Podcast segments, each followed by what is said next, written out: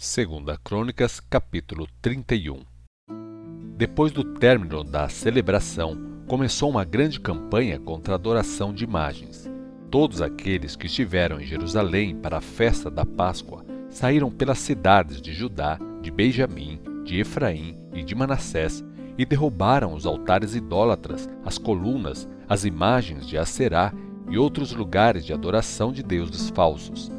Então as pessoas que tinham vindo das tribos do norte para a festa da Páscoa voltaram de novo aos seus lares. Ezequias organizou os sacerdotes e os levitas por turnos de serviço para oferecer os sacrifícios queimados e as ofertas de paz e para adorar, dar graças e louvor ao Senhor junto às portas da habitação do Senhor. O rei também fez pessoalmente uma contribuição de animais para as ofertas queimadas todos os dias, pela manhã e à tarde, bem como para os sacrifícios de sábado que se realizavam todas as semanas, para as festas das luas novas que se realizavam todos os meses e para as festas realizadas uma vez por ano, conforme mandava a lei do Senhor. Além disso, ele exigiu que o povo de Jerusalém trouxessem suas contribuições e dízimos aos sacerdotes e levitas, de maneira que eles não precisassem de outro emprego mas pudessem entregar-se totalmente aos seus deveres religiosos, conforme era exigido na lei do Senhor. O povo respondeu sem demora e de maneira generosa, trazendo os primeiros frutos de suas colheitas de cereais, do vinho novo, do azeite de oliva, do mel e tudo mais que os campos produziam. Trouxeram o dízimo de tudo que possuíam, e era uma grande quantidade.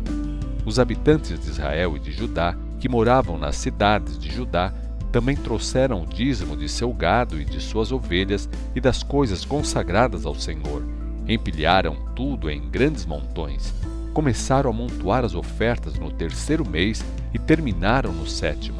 Quando Ezequias e seus oficiais viram essas enormes pilhas de ofertas, bendizeram o Senhor e abençoaram Israel, o seu povo. De onde veio tudo isso? Perguntou Ezequias aos sacerdotes e aos levitas. E o sumo sacerdote Azarias, da família de Zadok, respondeu: Desde que o povo começou a trazer todas essas ofertas ao templo do Senhor, estamos comendo desses alimentos armazenados, mas ainda muita sobra, porque o Senhor abençoou o seu povo e ainda sobrou esta grande parte. Então, Ezequias mandou preparar despensas no templo do Senhor, o que foi feito. Todas as ofertas e dízimos consagrados foram trazidos à casa do Senhor Conanias, o levita, ficou encarregado dessa tarefa e seu irmão Simei era seu auxiliar. Jeiel, Azazias, Naate, Azael, Jerimote, Josabade, Eliel, Ismaquias, Maate e Benaia eram supervisores subordinados a Conanias e ao seu irmão Simei. Essas nomeações foram feitas pelo rei Ezequias e pelo sumo sacerdote Azarias, o encarregado do templo de Deus. Coré, filho de Ímina, o levita, que era o guarda da porta oriental, ficou encarregado de distribuir as ofertas voluntárias feitas a Deus. Ele distribuía as ofertas dedicadas ao Senhor e às coisas santíssimas. Seus fiéis auxiliares eram Éden, Miniamim, Jesua, Semaías, Amarias e Secanias, que distribuíam as ofertas às famílias dos sacerdotes em suas próprias cidades, fazendo a distribuição por igual de acordo com seus turnos, tanto aos jovens como aos idosos. Contudo, os sacerdotes que estavam de serviço no templo, bem como as suas famílias, recebiam sua parte diretamente do depósito, como também todos os que entravam no templo do Senhor para realizar as diversas tarefas diárias, de acordo com o grupo a que pertenciam e o trabalho que faziam. Os sacerdotes estavam inscritos nos registros genealógicos de acordo com as suas famílias, e os levitas de 20 anos de idade para cima estavam registrados sob os nomes de seus turnos de trabalho e suas responsabilidades. Nas listas também estavam os nomes das mulheres, dos filhos e filhas, isto é, da família inteira, pois os sacerdotes e os levitas tinham sido consagrados e estavam preparados para fazer o seu trabalho sagrado um dos sacerdotes, descendentes de Arão, era indicado em cada uma das cidades dos sacerdotes e nas terras de pastagens ao redor das cidades para distribuir alimento e outras ofertas a todos os sacerdotes daquela região e a todos os levitas que estavam registrados. Deste modo, Ezequias controlou a distribuição em todo Judá, fazendo o que era justo e direito perante o Senhor, o seu Deus. Ele se esforçou de todo o coração no serviço do templo de Deus e na obediência à lei e aos mandamentos, e por isso teve bom êxito. Segunda Crônicas, capítulo 32.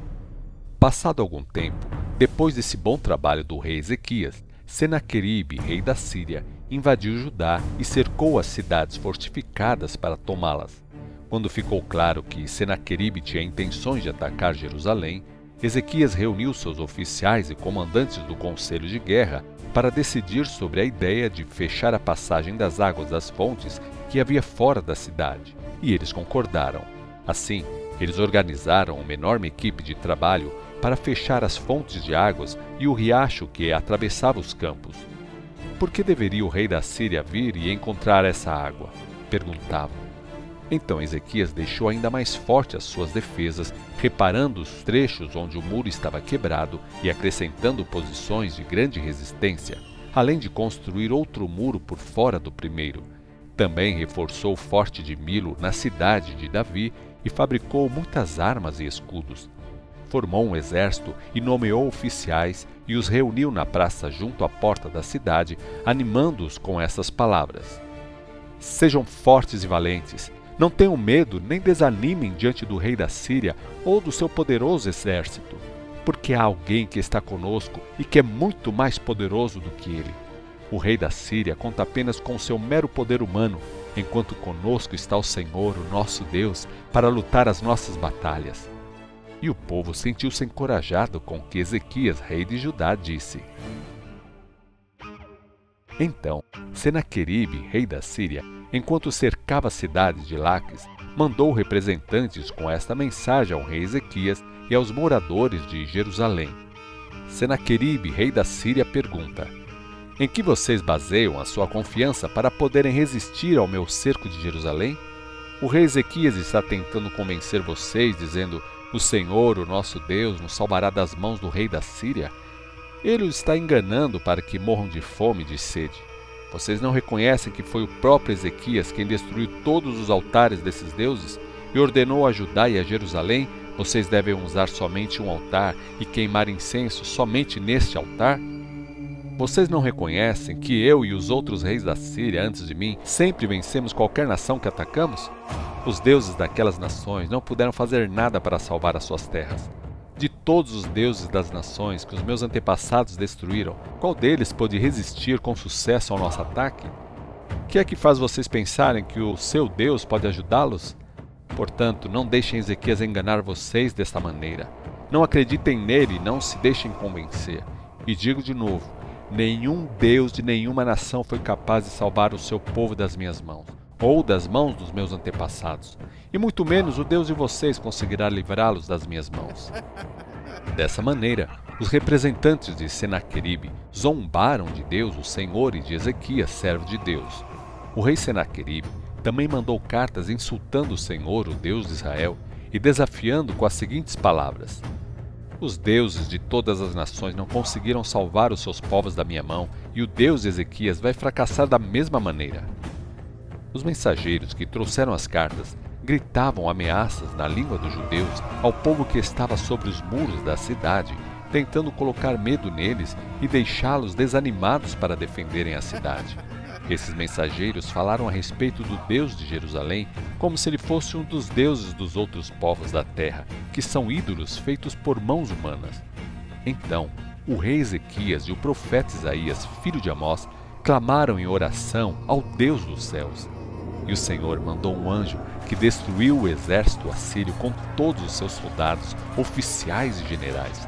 Dessa maneira, Senaqueribe voltou envergonhado para a sua própria terra, e quando ele chegou ao templo do seu Deus, alguns de seus próprios filhos o mataram ali à espada.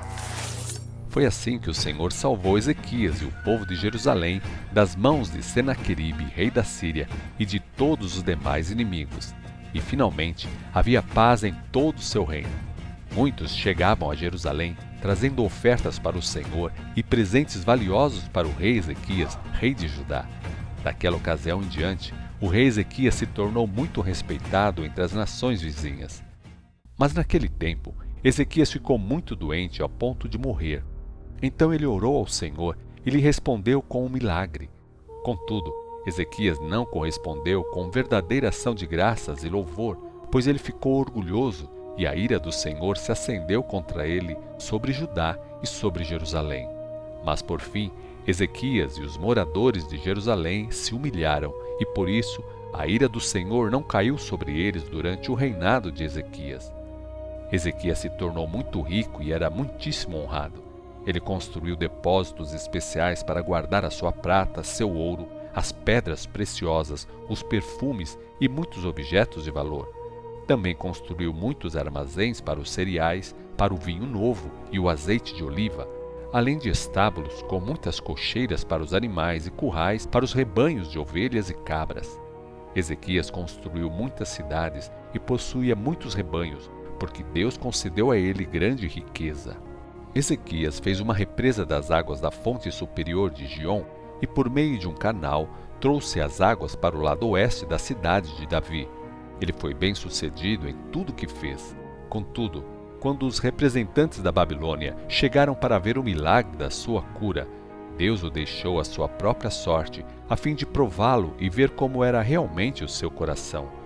Os demais acontecimentos da história de Ezequias e de todas as suas obras de misericórdia que ele fez estão escritos no livro de Isaías, o profeta filho de Amós, e no livro da história dos reis de Judá e de Israel. Quando Ezequias morreu e foi sepultado com os seus antepassados no cemitério real dos descendentes de Davi, todo Judá e os moradores de Jerusalém o honraram por ocasião da sua morte, e seu filho Manassés se tornou o novo rei.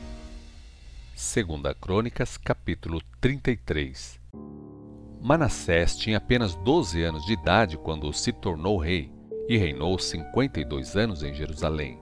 Ele fez o que era mal aos olhos do Senhor imitando as práticas vergonhosas das nações que o Senhor havia expulsado quando o povo de Israel entrou na terra.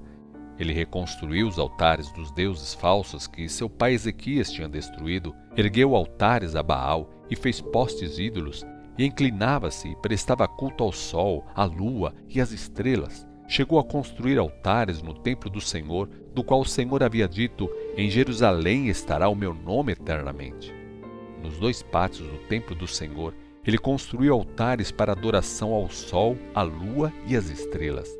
Manassés chegou a sacrificar também seus próprios filhos como ofertas queimadas no vale de Berrinom. Além disso, consultava médiums, praticava feitiçaria, adivinhação e magia, e fez toda espécie de mal diante do Senhor, provocando a ira do Senhor. Ele colocou uma imagem esculpida no templo do qual o Senhor havia dito a Davi e ao seu filho Salomão, neste templo e em Jerusalém, a cidade que escolhi dentre todas as tribos de Israel, serei honrado para sempre. E se vocês obedecerem aos meus mandamentos e todas as leis e instruções dadas a vocês por meio de Moisés, eu nunca mais tirarei Israel desta terra que dei aos seus antepassados. Manassés, porém, estimulou o povo de Judá e de Jerusalém a praticar o mal a ponto de fazerem coisas piores do que as nações que o Senhor havia expulsado quando Israel entrou na terra. Tanto Manassés como o seu povo não deram atenção às palavras do Senhor. Por isso, o Senhor enviou os exércitos assírios, e eles o prenderam com ganchos e o amarraram com correntes de bronze para o levarem para a Babilônia. Cheio de pavor e aflito, Manassés se humilhou diante do Deus dos seus antepassados, pedindo socorro. E quando ele orou, o Senhor ouviu, teve misericórdia dele e respondeu ao seu pedido, levando-o de volta a Jerusalém e a seu reino. Então Manassés reconheceu finalmente que o Senhor era realmente Deus. Depois disso, ele reconstruiu o muro de fora da cidade de Davi e o muro do lado oeste da fonte de Gion, no vale de Cedron e até a porta do peixe, e ao redor da colina de Ofel, onde o muro foi construído muito alto. Colocou comandantes do seu exército em todas as cidades fortificadas de Judá. Manassés também retirou os deuses estranhos e a imagem que ele havia colocado no templo e despedaçou os altares que ele havia construído na colina do templo e os altares que estavam em Jerusalém. jogou tudo para fora da cidade. Depois, reconstruiu o altar do Senhor e ofereceu sacrifícios sobre ele, sacrifícios de paz e ofertas de ações de graças, e exigiu que o povo de Judá adorasse o Senhor, o Deus de Israel. Contudo, o povo ainda oferecia sacrifícios nos altares dos montes, mas somente ao Senhor, o seu Deus. Os demais acontecimentos do reinado de Manassés, sua oração a Deus e a resposta do Senhor de Israel por meio dos profetas estão escritos no livro da história dos reis de Israel. A oração que ele fez, a maneira como Deus respondeu e um relato de seus pecados e erros, inclusive uma lista dos lugares onde construiu altares idólatras nas montanhas e ergueu postes sagrados e ídolos de escultura, isto antes de humilhar-se, tudo isso está registrado no livro dos profetas. Manassés morreu e foi sepultado em sua propriedade, e seu filho Amon se tornou o novo rei. Amon tinha 22 anos de idade quando começou a reinar em Jerusalém, mas seu reinado durou apenas dois anos. Ele fez o que era mal perante os olhos do Senhor, à semelhança de seu pai Manassés, porque Amon sacrificou a todos os ídolos que Manassés havia feito, porém não mudou de atitude, humilhando-se como seu pai. Em vez disso, transgredia cada vez mais. Por fim, seus próprios oficiais conspiraram contra ele e o assassinaram no seu palácio. Mas o povo de Judá matou todos aqueles que o assassinaram e declarou seu filho Josias o novo rei.